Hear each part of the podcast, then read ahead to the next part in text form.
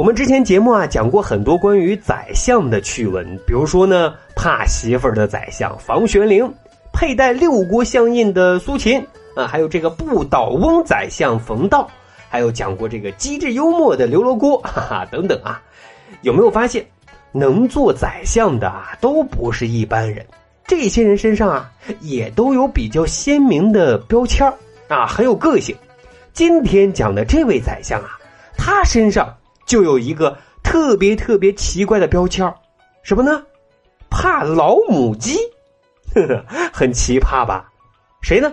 这位啊，就是五代十国时南唐宰相冯延巳啊，也有叫冯延己的。说到冯延巳，可能有小伙伴都知道啊，他也是南唐的著名词人，比如呢这句“风乍起”。吹皱一池春水，哎，就是他写的，写的多生动啊，多优美啊！他的词啊，多写闲情逸致，文人的气息呢是比较浓厚的，对北宋初期的词人也是有比较大的影响的。但是，他为什么怕老母鸡呢？原来啊，这里很有故事。说有一次啊，冯延巳生病了，病得很重啊，这个症状啊也很奇怪。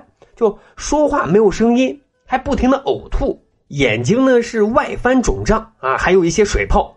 家人很着急啊，京城南京一带啊，稍有名气的郎中都被请来会诊了，结果都说没救了，准备后事吧。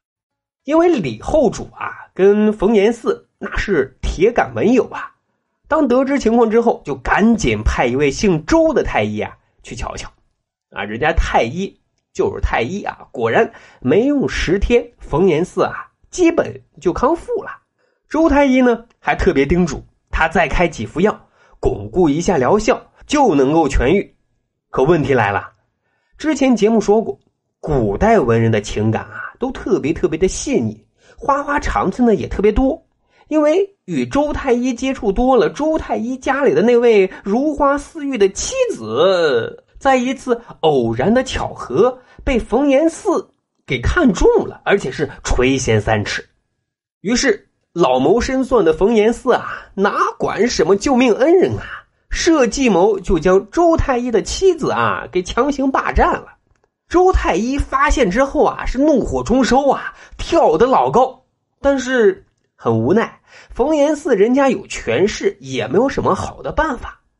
但是这咽不下这口气呀，于是心一横，你这个老不死的，竟敢霸占我的娇妻，我也让你尝尝我的厉害。于是呢，趁着给冯延巳啊开巩固疗效的药方的时候啊，就偷偷的下了一副毒药。结果呢，可想而知啊，冯延巳又犯病了，病症啊跟上次一模一样，奄奄一息啊。老冯的家人不知道啥情况，就赶紧去请人家周太医再来医治。这一下终于逮到机会了，周太医那是破口大骂：“活该你这个老不死的！”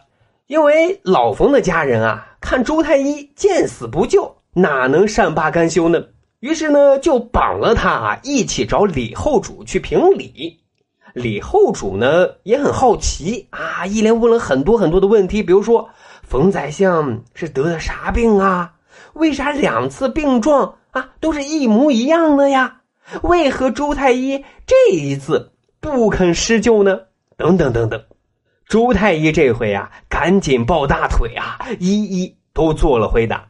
原来啊，冯延巳的病根就是他最爱吃的老母鸡有问题。冯延巳家的老母鸡啊，都是散养的，圈在他们家的官田里。但是他们官田里啊，到处都长着一种叫做蝎子草的植物啊，学名呢叫做半夏，啊，既是传统的中药材，又具有剧毒。鸡在散养的过程中啊，经常吃这种比较清嫩的半夏，时间一长，小鸡仔变成了老母鸡，半夏的毒素都沉积在鸡肉里。冯延巳呢又特别爱喝鸡汤，自然毒素呢就通过鸡汤跑到他的体内了。导致啊慢性中毒，周太医人家是行家啊，知道病根对症下药，所以啊第一次很快就治愈了。但冯延巳并不知道这个病根呀，治愈之后继续去吃老母鸡，半夏的毒素又开始在体内沉积了，只是啊还没有积累到一定的量，所以啊也没有发作。但是啊，他霸占人妻，逼得人家周太医复仇，又在方子里啊开了半夏这种中药。冯延巳一喝，那无疑就是毒上加毒啊！于是悲剧就发生了。当然，周太医赶紧把冯延巳霸占自己娇妻的恶行一股脑全都告诉了李后主。李后主呢也不糊涂啊，当即为他主持公道，说冯延巳你也太可恶了啊！直接就让他在宰相的位置上下课了。你不是爱写词吗？好，那你就回家专心去填词去吧。而且呢，责令冯延巳赶紧啊，将人家的娇妻送回给周太医。当然，念及他们之间还有交情，是文友。李后主呢，另外找其他的太医啊，给冯延巳去治病。因为病根已经找到了，其他太医也没怎么费功夫，就把冯延巳。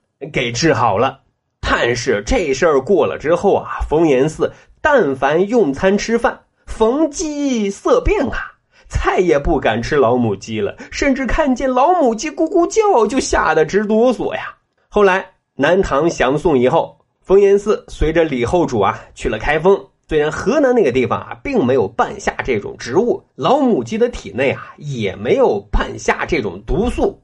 但是，一朝被蛇咬，十年怕井绳啊！他还是不敢吃，而且啊，是一直到死，再也没有吃过他心心念念的老母鸡。